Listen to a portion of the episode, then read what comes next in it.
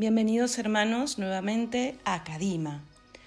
Estamos meditando la primera carta del apóstol San Juan, sobre todo en los primeros cinco capítulos, en los que el mismo apóstol San Juan nos presenta cuatro condiciones para vivir en el camino de la luz como hijos de Dios.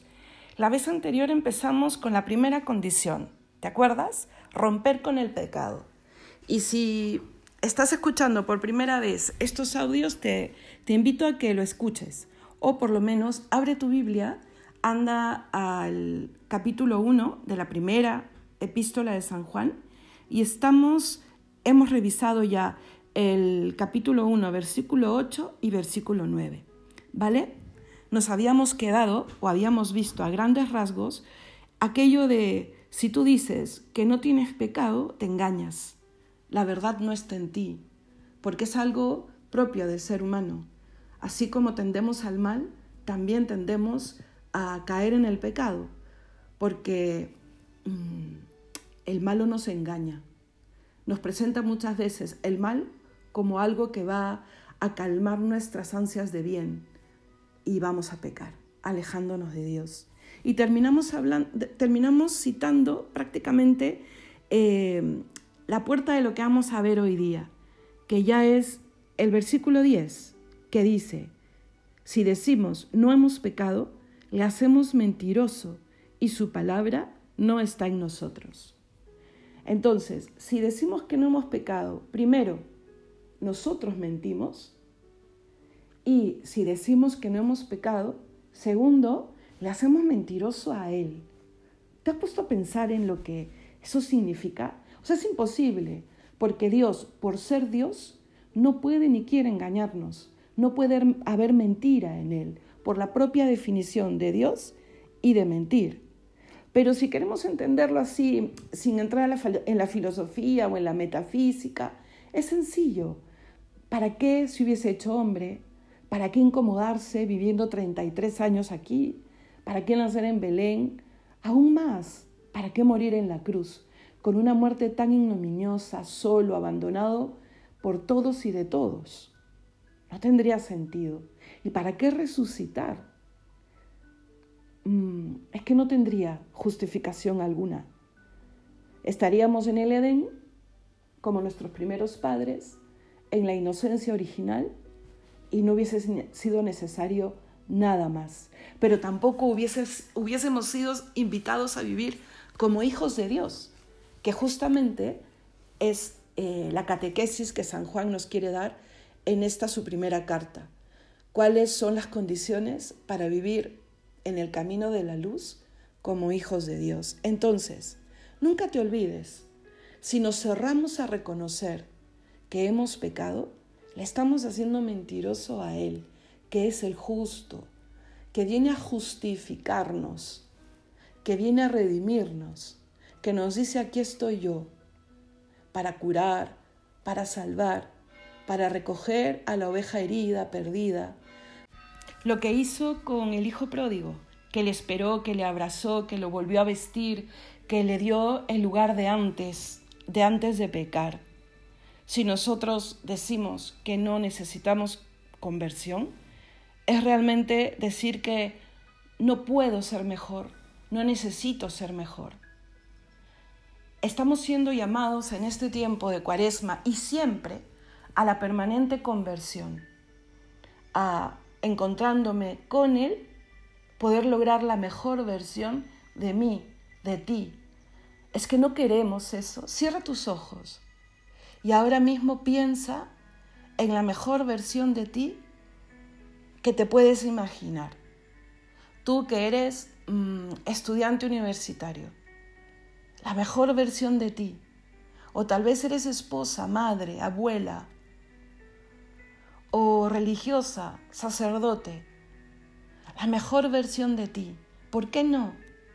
Tenemos el poder de Dios. Él tiende su mano y muestra su corazón y nos dice, puedes convertirte. Te invito a la conversión. Y para eso tenemos que romper con el pecado. Y el primer paso, como vimos en la reunión anterior, es abrir los ojos, prender la luz y reconocer que hay algo que debo cambiar, que hay algo que debo barrer, que hay algo que me aleja de Dios, que he pecado. ¿Quién hace posible que pueda ver? ¿Te acuerdas que la vez anterior hablamos de los tres cómo frente al pecado? ¿Cómo es posible eh, reconocerle, dejarle, cómo hacerlo y cómo entenderlo? Hablando del pecado, ¿no? Pues ahora mira, miremos, mirando al Dios uno y trino, cómo obra en ti y en mí para hacer posible esa reconciliación, esa conversión. Ahora no son, no son tres cómo, ahora son tres RE, re. El Dios uno y trino me recrea, me vuelve a crear. Lo que le dijo Jesús al, al sacerdote que lo fue a visitar de noche, Nicodemo, ¿te acuerdas? Que le dice, el que no nazca de nuevo no tendrá vida eterna. No, me recrea, me redime. Y me redime, eh, lo ha hecho en un, en un sacrificio único y, y permanente. O sea, eso solo lo puede hacer Dios, único y permanente. O sea, que se sigue actualizando, que se sigue reviviendo, me redime. Si yo hoy me acerco a la confesión, me vuelve a redimir. Si yo hoy voy a misa, hago oración, abro la Sagrada Escritura, me acerco a la vida de gracia y permito que Él siga derramando esa luz, esa gracia santificante ganada por su redención. Y tercero, me reanima, hace que mi alma se haga más magnánima, más profunda, más eh, fuerte. Y miren, las tres personas de la Trinidad, esa familia divina, siempre obra junta, pero cada una tiene como una particularidad. Dios quiere crearnos otra vez, porque de Él venimos y a Él volvemos. El Hijo nos redime. Él ha venido a hacerse camino, verdad, vida, amigo, hermano, compañero, sin dejar de ser Dios. Se sube una cruz y resucitando nos redime. Y nos envían ellos dos su espíritu, vuelven a insuflar nuestra alma, por decirlo de alguna manera, y nos reanima permanentemente. Hace que esas mm, siete virtudes, eh, esos dones del Espíritu Santo que hemos ganado en el momento del bautismo y que fortalecemos cada vez que nos acercamos a Él, sean las herramientas y las fortalezas para poder caminar en la luz. ¿Vale? Entonces, ¿es posible que Dios se engañe y nos engañe? No, no es posible. Entonces no nos engañemos a nosotros mismos. No, es que yo no me equivoco. No es que yo soy buena gente, como decíamos. Hemos sido llamados para algo más que ser mm, buenillo, por decirlo de alguna manera. Tanto amó Dios al mundo que envió a su Hijo no para condenar el mundo, sino para salvarlo. Entonces, firmes, más que nunca, rompamos con el pecado, porque entendemos cuán fácilmente podemos volver a caer. Cojámonos fuertemente de la mano de Dios. ¿Y qué pasa si peco? El mismo Señor nos dice, no solo te redimo, también soy tu abogado. También me pongo como abogado para defenderte. Entonces, reconocerle, abrazar fuertemente la gracia y hacer un propósito de vida, de una vida desde la visión de Dios. ¿Qué te parece? Todos los días, haz un acto de reconocimiento. Levántate, apaga el, el, despertador o ponte ahí en la alarma, ahora que todos los teléfonos inteligentes hacen de alarma, y cuando lo mires, lo primero que veas sea un reconocimiento de Dios, que no es otra cosa que un acto de alabanza. Señor, aquí estoy y este día es para ti y contigo. Abraza la gracia. Estate pendiente a esos... Eh, hay una hermana que dice aletazos del Espíritu Santo, ¿no? Como es que sí, Dios te va diciendo, te va dando oportunidades a lo largo del día de hacer el bien y de evitar el mal, abrazar la gracia y para eso tienes que tener también momentos muy concretos eh, en donde tú vas a enchufarte a la gracia. Si bien estás todo el día intentando estar en presencia de Dios, compartiendo los distintos momentos de tu día con Él que está, que te acompaña, que te quiere y que te ilumina, tienen que haber esos momentos de cercanía exclusiva con Él. No te confundas. Estar en presencia de Dios no significa que ya estás eh, teniendo intimidad con Él. Él te espera en la oración. Él quiere eh, que comulgues y si es todos los días, mejor. ¿Vale? Te espera en los sacramentos. Entonces, reconocerlo, abrazar la gracia y caminar con un propósito de vida. Mira, ya estamos en el tercer mes del año, pero es que sin pensarlo mucho, ya estamos en el tercer mes del año, ya estamos en la cuaresma. ¿Cómo vas con ese propósito que te pusiste al inicio del 2022? Es importante tener un faro que ilumina, que no debe ser complicado, que se debe desprender de ese propósito vital. Quiero llegar al cielo, quiero la vida eterna. Hermano, llegaremos ahí. Creyentes y no creyentes, estaremos en algún momento frente a Dios, que nos preguntará cómo hemos vivido, por qué y para qué. ¿Y qué son 80, 90, 100 años de vida comparados con la eternidad? Por eso es importante un propósito de vida. Y ahora San Juan nos quiere mostrar cómo esa vida la podemos recorrer con la luz de Dios, siendo hijos de Dios.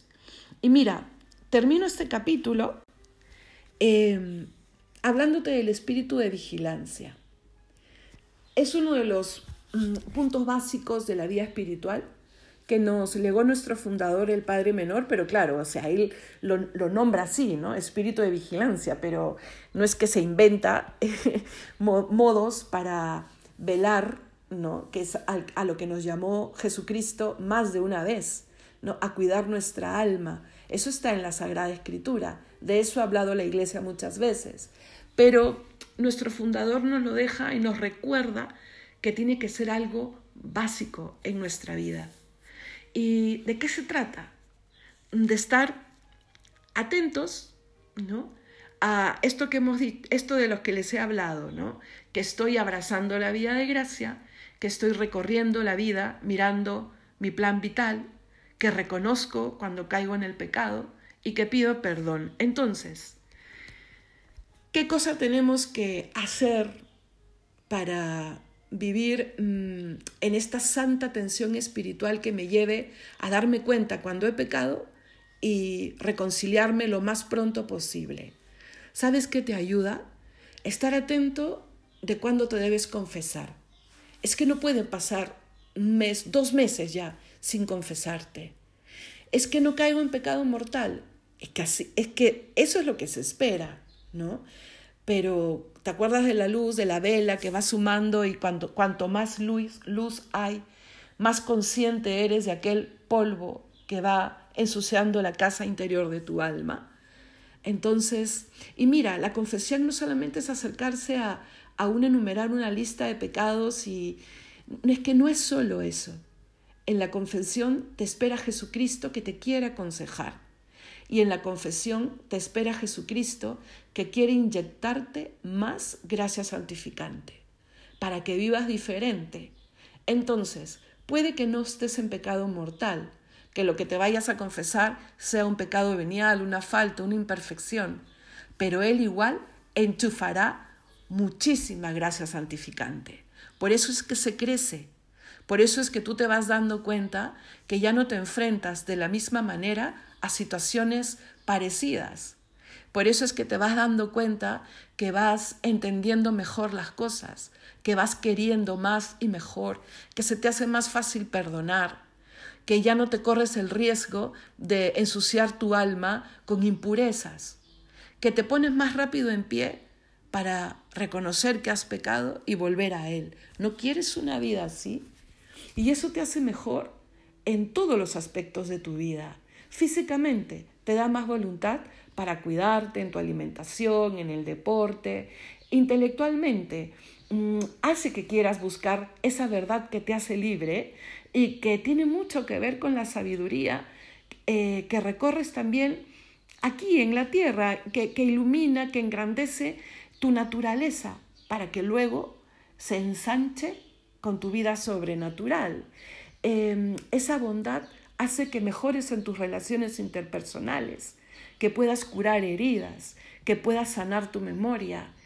No separemos la vida con Dios, la vida espiritual, de todo lo que somos. No se puede, porque somos una unidad y el espíritu es el que anima el cuerpo y el alma. ¿Vale? Entonces, confesarte, busca un consejo.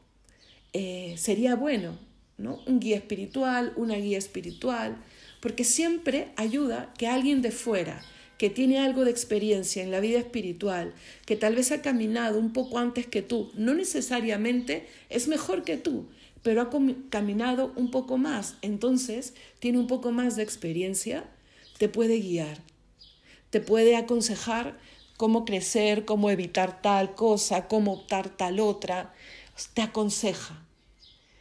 Y también, cada día, tómate el pulso, en la noche. Es un ensayo del juicio final, así lo veo yo, porque cuando cerremos los ojos a esta vida y las abramos a la otra vida, estaremos frente a Dios, que juzgará nuestra vida en nuestro juicio particular. Entonces, cuando nos vamos a dormir, es como un ensayo de la muerte, ¿no es cierto? Porque no sabemos si vamos a despertar. Entonces, antes de ese dormir, que no sabemos si será para siempre, ensayemos nuestro juicio particular. Hagamos un buen examen de conciencia. Vamos a dejar que pasen las campanas, ¿vale? Que aquí en Alicante suenan las campanas muchas veces y estamos celebrando una fiesta propia de Orihuela y me encantan las campanas, pero interrumpen nuestra reunión. Así que vuelvo en un ratito. Vale, pasadas las campanas retomamos. Entonces, estábamos viendo algunos consejos para velar sobre nuestros actos, eh, no caer en pecado, romper con el pecado y llevar una vida de gracia. El mismo San Juan, en esta carta que estamos meditando, nos lo dice, ¿no? Hijos míos, os escribo esto para que no pequéis. Pero si alguno peca, tenemos un abogado ante el Padre, a Jesucristo, el justo. Entonces, Dios sabe que tendemos al mal también. Dios sabe que luchamos. Él ha vivido aquí, Jesucristo, 33 años. Él sabe a lo que estamos expuestos, sabe lo que es la vida, sabe lo que es mm, el sufrimiento, la traición, el dolor, la enfermedad, Él lo ha visto. Si no lo ha vivido, lo ha visto alrededor. Entonces, por supuesto que nos puede comprender. Por eso, el consejo fundamental, hermanos, es no alejarnos de Él. Para eso es importante, como les había dicho, el esforzarnos por reconocerle siempre. No confiemos en que mm, es que siempre le intuiré. No, porque hay cosas que nos olvidamos, incluso las fundamentales. Por eso es importante un plan, por eso es importante eh, medios para seguir creciendo. Y ahí entra el tema de programar una, una, confesión. Claro, si caigo en un pecado mortal, no espero la programación. Corro para reconciliarme con Dios, porque el pecado mortal significa muerte del alma y no me puedo correr el riesgo. Eh, pido un buen consejo para crecer en la vida espiritual. Me acerco a todos los medios que me ayuden a crecer, ¿no? Y en las noches, cada día, un ratito, antes de dormir, haciendo todo lo posible para no quedarme dormido, por supuesto. ¿Se acuerdan lo que Jesucristo le dijo a sus apóstoles? Velen, no se duerman, para que estemos atentos cuando miramos nuestra alma. Y no tiene que ser media hora si ya hiciste tu oración. Cinco, diez minutos en los que nos preguntemos si hoy he amado mejor que ayer. Si ese propósito que me puse ayer para remediar el pecado de ayer, lo he podido cumplir. ¿Y qué medios pondré mañana para ser un poquito mejor. Y hay cosas muy, muy concretas, porque me puedo haber enfadado con las campanas, me puedo haber enfadado con tal o cual persona, puedo haberle mentido, puedo haberle ocultado la verdad a quien se la debo decir. En fin, ese momentito de hablar con Dios, porque el examen de conciencia no es un hablar con uno mismo. No nos confundamos con todos esos métodos de introspección meramente humanas. No, el examen de conciencia es, sí, introspección, pero ahí donde me encuentro con Dios. En Dios, por Dios y con Dios, ¿vale? Entonces, ¿sabes cómo terminar un buen examen de conciencia o cómo empezarlo? con el acto de contrición. Así quiero terminar ahora. Esa oración mm, empieza con una alabanza. Reconozco que eres Dios, que eres bueno y que te amo. Y por eso me duele el ofenderte.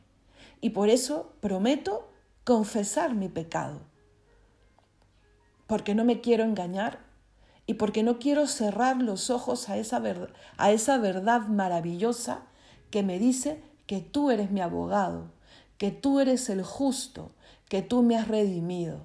No nos eh, justifiquemos en esas pequeñas, en esas pequeñeces, ¿no? ¿Cuántas veces en el día dices tú o digo yo, es que esto no es justo? El único justo es Él. Y ha querido reinar aquí en la tierra desde la cruz. Y su corona ha sido de espinas. Así que no, no, no nos justifiquemos con pequeñeces, ¿vale?